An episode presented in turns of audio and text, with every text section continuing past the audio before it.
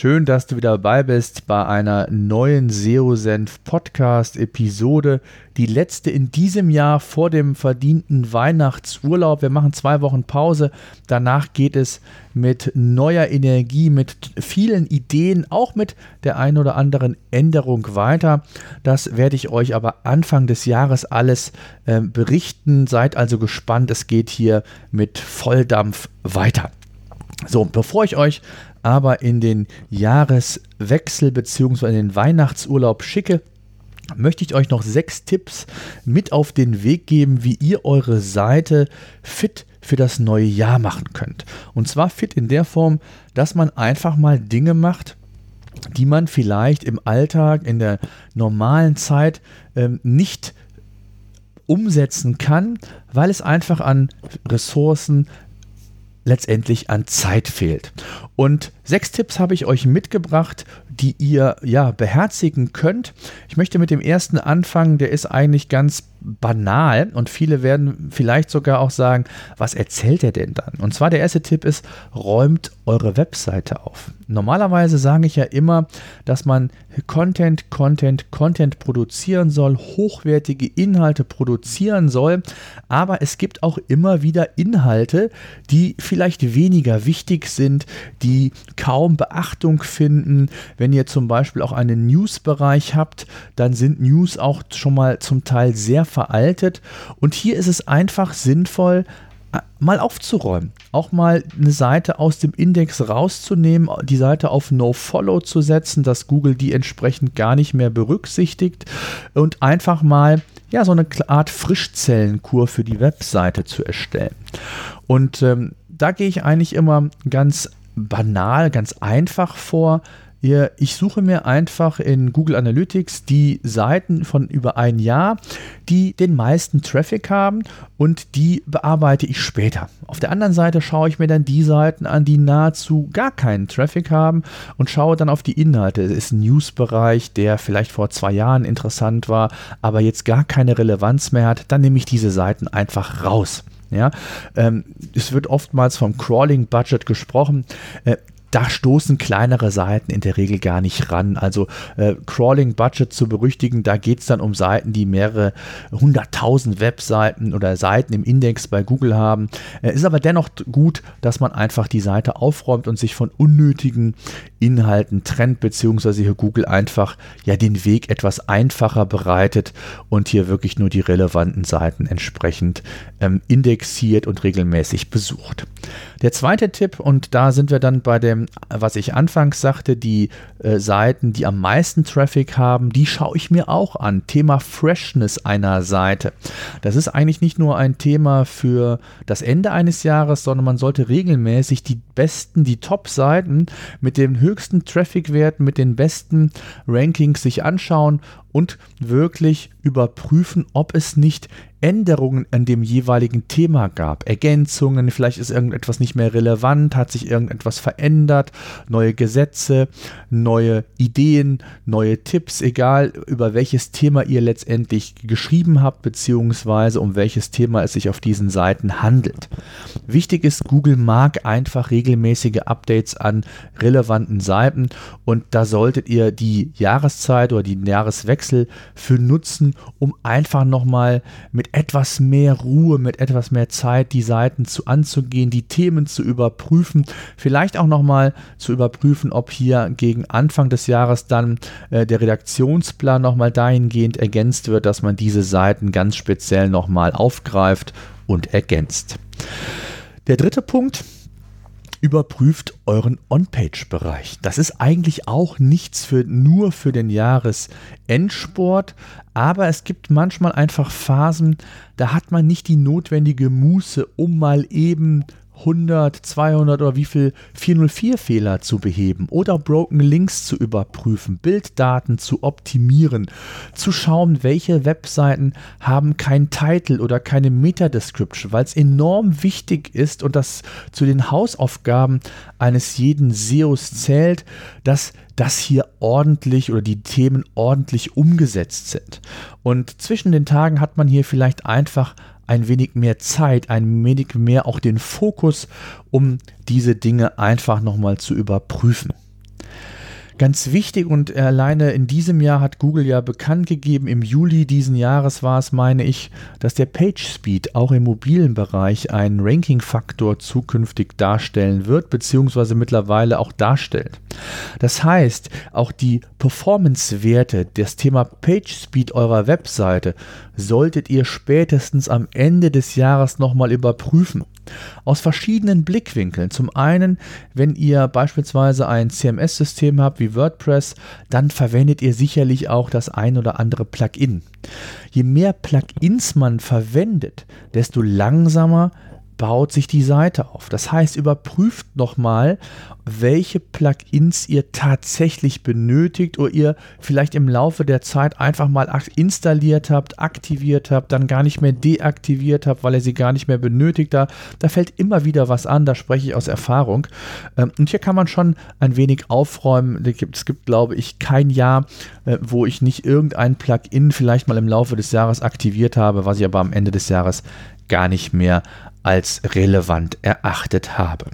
Dann solltet ihr auch euren Server überprüfen. Also ist dieser noch von Hause aus schnell genug, je nachdem bei welchem Webhoster ihr seid, welches ja Web Hosting-Paket ihr gewählt habt, kann es ja sein, dass ihr mit verschiedenen oder mit recht vielen anderen Webpräsenzen ihr euch einen Webserver teilt. Es gibt zwar gewisse äh, Deckelungen seitens der Provider, zumindest bei äh, seriösen ist das so, aber je nach Größe dieser Seiten kann es hier durchaus auch zu Performance-Schwankungen kommen und da kann es einfach mal hilfreich sein, das zu überprüfen und solltet ihr hier entsprechende Mankos finden, dann kann ich nur empfehlen, konkret den Kontakt erstmal zum Webhoster zu suchen, nicht einfach ins nächsthöhere Paket zu gehen, sondern ihm davon zu erzählen, ähm, zu berichten, ähm, was euch wichtig ist und welches der Tarife letztendlich dann für euch in Frage kommen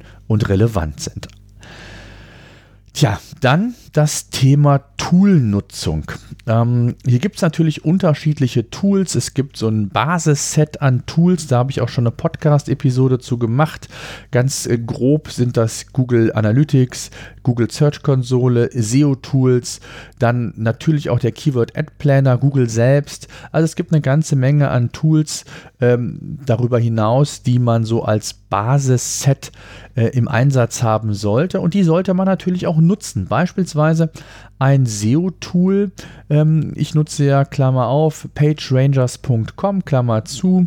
Ähm, um eine Keyword-Recherche umzusetzen, um einfach mal zu überprüfen, sind die Keywords, die ich mal äh, quasi identifiziert habe, immer noch so wirklich relevant? Gibt es gegebenenfalls neue Keywords, die sich gezeigt haben, wo sich einfach Reichweiten auch verschoben haben? Denn nicht nur Google und das gesamte Web entwickelt sich, sondern auch natürlich die Suchnachfrage. Und da gibt es natürlich ähm, zwischen den Tagen die Möglichkeit, sich einfach mal Zeit zu nehmen und dieses Thema zu ja, überdenken bzw. zu überprüfen.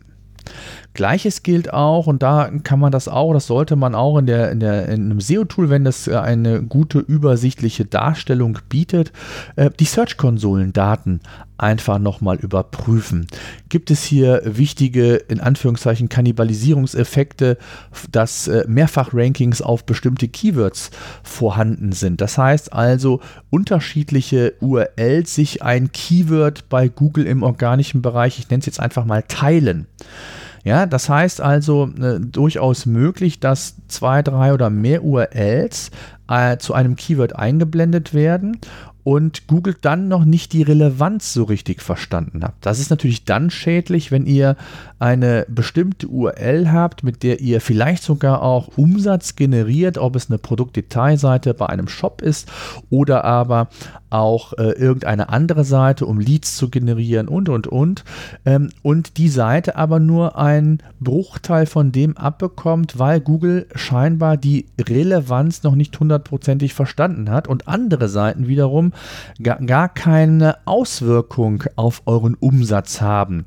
Ähm, da gibt es unheimlich viele Beispiele, das solltet ihr euch mal in den SEO-Tools äh, anschauen, ähm, um da wirklich auch nochmal Potenziale aufzudecken. Das heißt also, bereits vorhandene organische Reichweite solltet ihr einfach mal optimieren, überprüfen, ob hier nicht Potenziale schlummern, die man wesentlich schneller erschließen kann, als wenn man für ein recht umkämpftes Keyword vielleicht erst einmal Sichtbarkeit aufbauen möchte. Also, das ist ein ganz wichtiger Tipp neben Google Analytics, dem Tool, wo man, ich habe es ganz zu Anfang schon mal gesagt, unheimlich viele ähm, ja, Analysen auch fahren kann. Nicht nur von der Besucherentwicklung organisch oder auch PPC beziehungsweise bezahlt, dann aber auch das Thema, was sind die wichtigsten Seiten? Gibt es Themen, die sich herauskristallisieren, die für eure Zielgruppe relevant sind? Wie ist die Verweildauer auf den jeweiligen Seiten, insbesondere dann, wenn sie auch ausführlich und länger sind? Wird der Inhalt gelesen? Also es, man bekommt da auch Qualitätsindikatoren zurückgespielt spielt, die man auch für die weitere Arbeit dann nutzen kann. Beispielsweise, ich habe es gesagt, Themenfindung für die Redaktionsplan, der erstellt wird zukünftig, für neue Themen. Also hier gibt es einiges, was man sich anschauen kann. Der sechste und letzte Tipp geht es um das Thema Landing Pages. Also, je nachdem, wie ihr die Seite aufbaut, für welche Online-Marketing-Kanäle ihr diese einsetzt, beispielsweise, wenn ihr Landing Pages für den organischen Bereich gebaut habt, eine Art Content habt, da habe ich schon mal eine Podcast-Episode zu gemacht, also ein Hauptthema habt, dann verschiedene kleinere Themen darum herum baut, intern verlinkt und, und, und, dann könnte man die Landing Page vielleicht auch nochmal ergänzen für das Thema äh, Google AdWords oder Ads, wie es ja heute heißt. Also wenn ihr für andere Werbe-Online-Marketing-Kanäle eine solche Landingpage nutzt, dann versucht vielleicht sogar mal neue Ideen einfließen zu lassen, vielleicht sogar auch eine komplett neue Variante der Landingpage. Also nutzt die freie Zeit, um auch hier nochmal kreativ zu werden, um vielleicht auch nochmal einen AB-Test umzusetzen, wenn es jetzt um Google Ads, um Facebook Ads oder sonstige Kanäle geht. Also hier gibt es eine ganze Menge, was man da sicherlich nochmal an Landingpages bauen kann. Äh, vielleicht auch an Services, aber das würde jetzt zu weit führen, sondern hier soll es ja in erster Linie um das Thema Sichtbarkeit SEO gehen. Ja, das soll es mal gewesen sein. Also, ihr seht, es gibt eine ganze Menge, was man machen kann. Ich glaube, die Liste könnte man unendlich fortsetzen, aber man muss sich ja fokussieren. Auch unendlich Zeit hat man zwischen den Tagen nicht. Ihr sollt ja auch ähm, die Zeit mit euren Liebsten verbringen, aber auch am Jahresanfang ist es ja bei vielen noch relativ ruhig. Da kann man diese Zeit effektiv nutzen und hier wirklich dafür sorgen, dass die Webseite für 2019 quasi fit gemacht wird und ihr die besten Voraussetzungen geschaffen habt, um noch noch mehr Sichtbarkeit bei Google aufzubauen, denn organische Sichtbarkeit wird aus meiner Sicht immer, immer wichtiger, denn andere Kanäle immer teurer und die Customer Journey eines Kunden immer größer. Das heißt, ihr braucht einfach viele, viele Touchpoints und gerade wenn es darum geht, in den Longtail-Bereich reinzugehen, über den organischen Bereich, das heißt, wenn ich in den verschiedenen Kaufinteressen, Kaufphasen oder generell in den verschiedenen Phasen, wenn ich nicht gerade ein Online-Shop bin und Leads generieren möchte, dass ich hier organisch präsent bin und dass ich hier in Anführungszeichen langfristig gesehen auch sehr, sehr viel Geld einsparen kann. Denn mein Credo, ihr wisst es, langfristig gewinnt aus meiner Sicht nahezu immer der organische Bereich versus dem Paid-Bereich. Ähm, das habe ich euch auch schon mal in einem Beispiel aufgezeigt. Das sollte man einfach immer vor Augen sich führen. So, in diesem Sinne bleibt mir zum Schluss euch nur noch frohe Festtage zu wünschen, einen guten Rutsch, ein erfolgreiches neues Jahr 2019. Bleibt gesund, bleibt mir treu. Ich danke euch sehr für das Jahr 2018, für die Treue, für das tolle Feedback, ähm, für die tolle Aktivität auch in der SEO-Senf Facebook-Gruppe, wo ich euch alle oder all jene, die dort noch nicht sind, auch gerne zu einladen möchte. Schreibt mir auch gerne dort ähm, Themen, Dinge, die euch aktuell betreffen bzw. beschäftigen. Ähm, kann ich euch unterstützen? Vielleicht kann ich da die eine oder andere Podcast-Episode noch zu gestalten. Ich würde mich freuen, wenn ihr im neuen Jahr dabei seid und sage bis dahin. SEO Senf, der Podcast für SEO-Einsteiger. Wir zeigen dir, worauf es bei der Suchmaschinenoptimierung ankommt. Ja. Suchmaschinenoptimierung Step by Step by Step für SEO Einsteiger. SEO Senf